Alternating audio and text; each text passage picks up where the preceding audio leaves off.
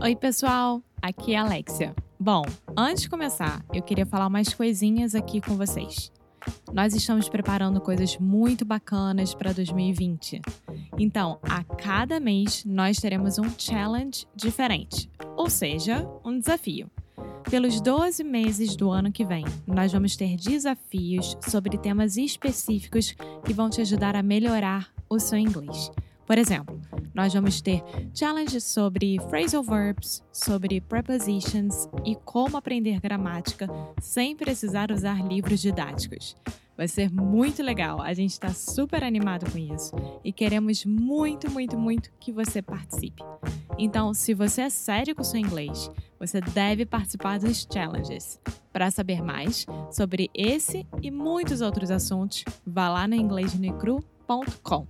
Okay, now on with the show.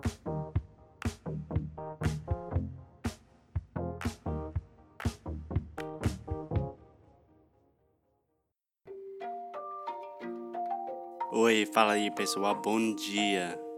Você está escutando o Inglês no Inglês no Rádio. I am your host, Foster Hodge. This is your daily dose of English.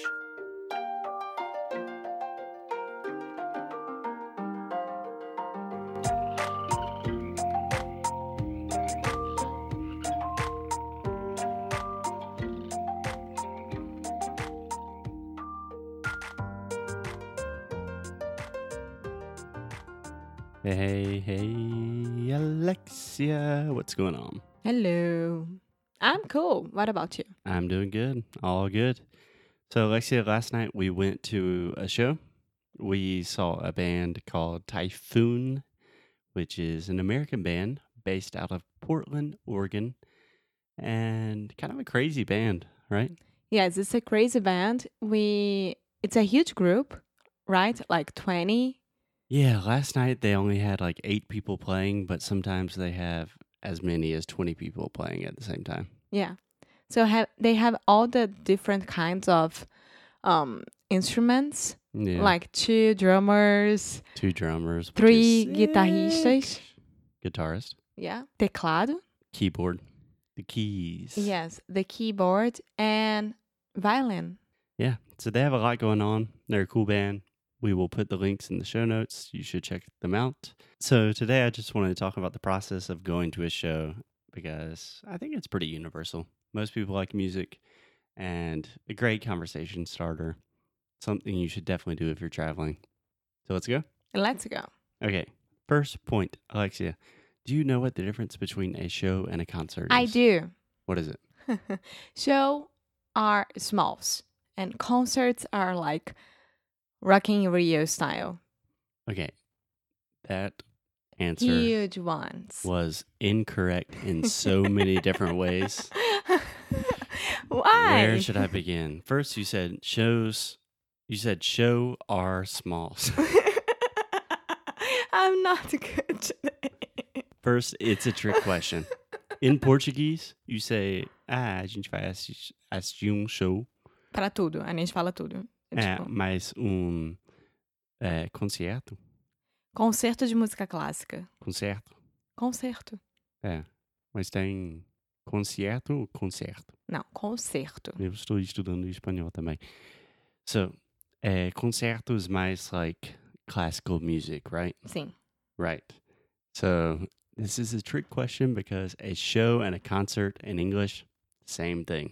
Exact same thing. No, it's not. It is. No, it's It not. is. I am full of surprises. I doubt it. Okay. One of the best parts about being an English teacher is when your students tell you that you're wrong. Sometimes I am wrong, but this time I'm not. Shows and concerts, same thing. okay, so why do you have two words for the same thing? Uh, we have so many words for the same thing but and so many. maybe there is a small difference.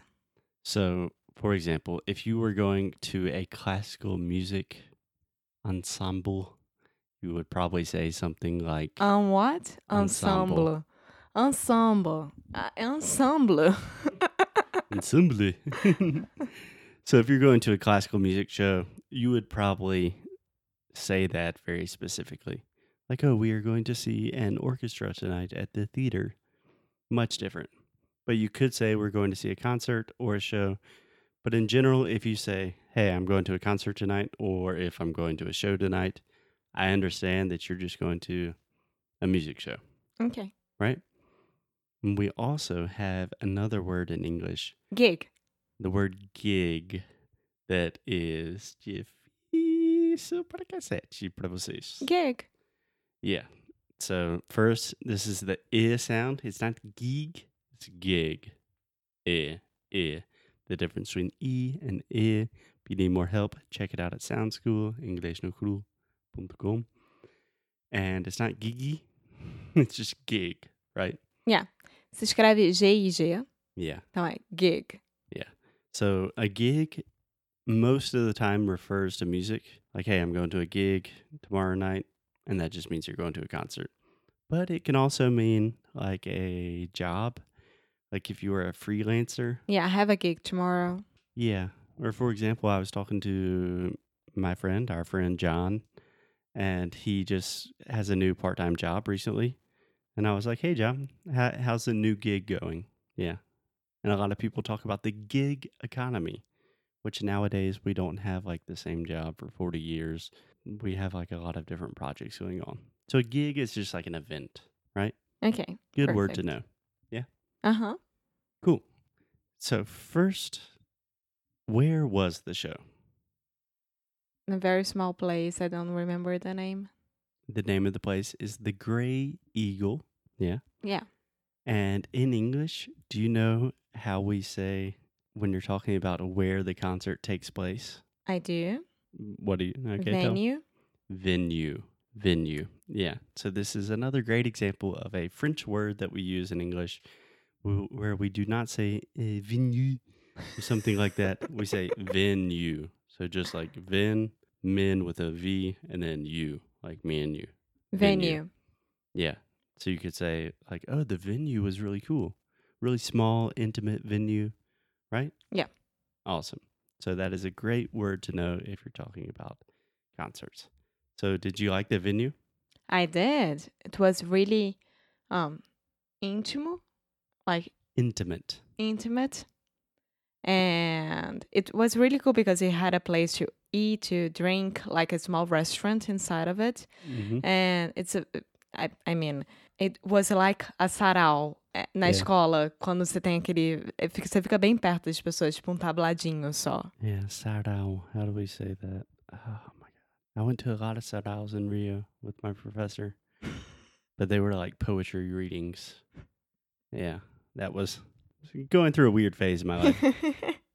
anyway, so the venue was cool, and when we went into the venue, Alexia, they need to prove that you are 21 years old at least, right? yeah.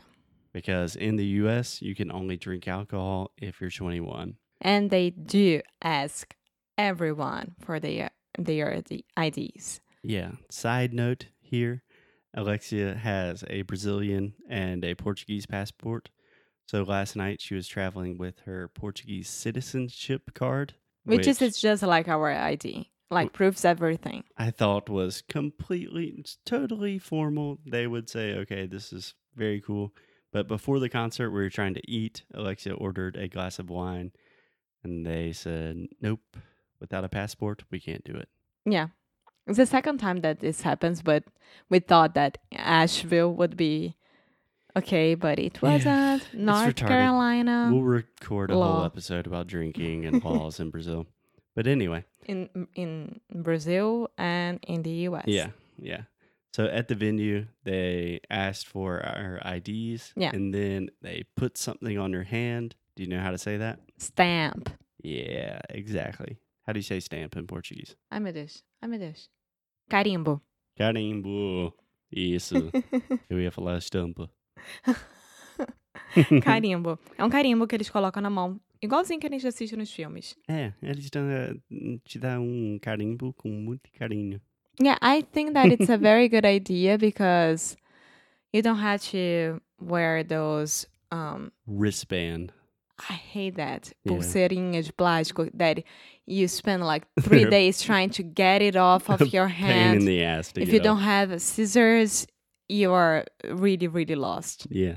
I normally wear them for like a week. So people are like, oh, what's that? And I'm like, hey, I went to this cool concert. I'm cool. And it's you wanna be plastic. I don't know why people had to do that. Okay. If you have stamp. So we got to the venue, we got our stamps. Uh, Foster got some drinks. Alexia was driving, so no drinks. Yes, I was driving. And And I couldn't have as well. Before the the band Typhoon that we came to see, they had a band play before that, play a few songs. Do you know how we call the first band that plays before the second band? Opening band. Exactly. So you can say the opening band, the opening act. Banda de abertura. Yeah.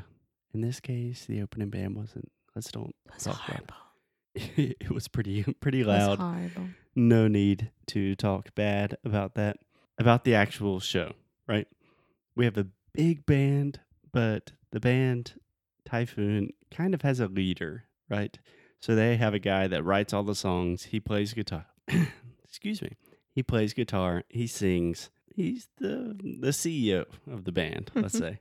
Do you know how we say that when we're talking about music and trying to be cool? The lead? You could say the lead of the band, maybe. I think the word I would use is front man. So you'd say, ah, the front man of the band, you know, he's this guy that writes the songs. Da, da, da. Yeah? Yeah. Cool. Okay. So, Uh, Alexa, we saw the show. The show was good. Did you like it? I loved it. Yeah. Really Re- different from everything that I ever did, but it was really cool. yeah. Really different from anything I've ever seen, is what I would say. Yeah. A very interesting band.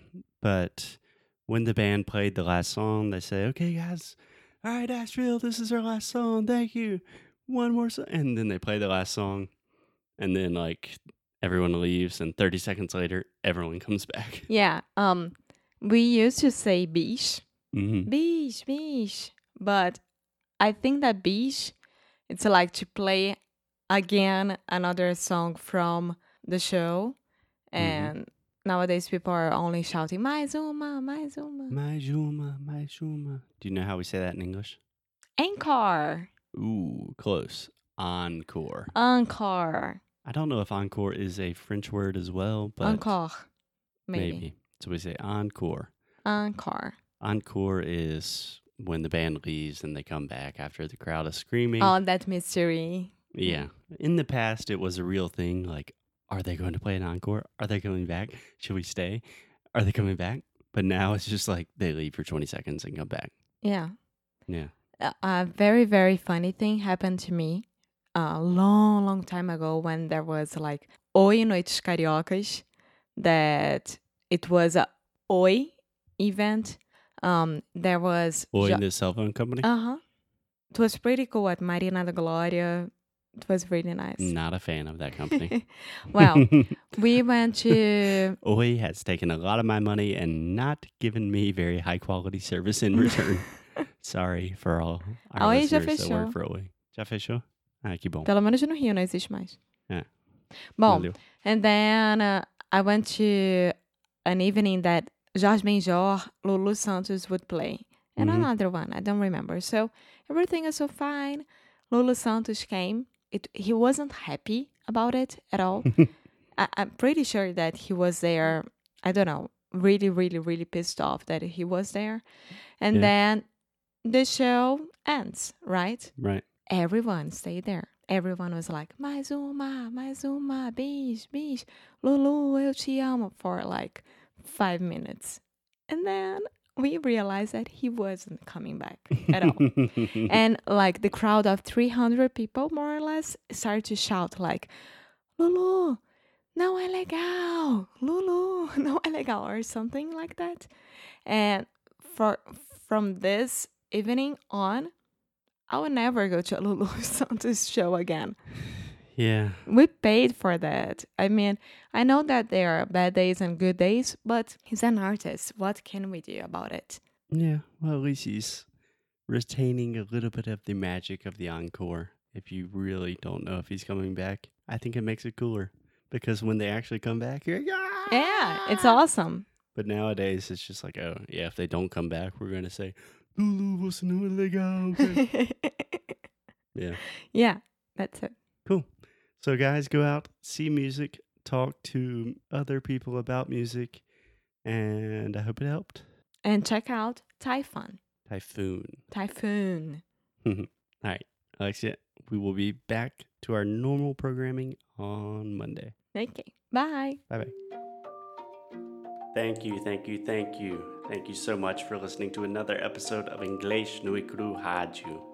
If you like what we do, please check us out at EnglishNoCru.com, EnglishNoCru.com.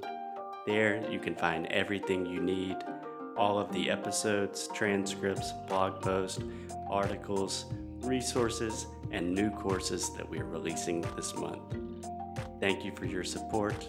Most importantly, keep up the good fight and lose well. Até já já. Ciao.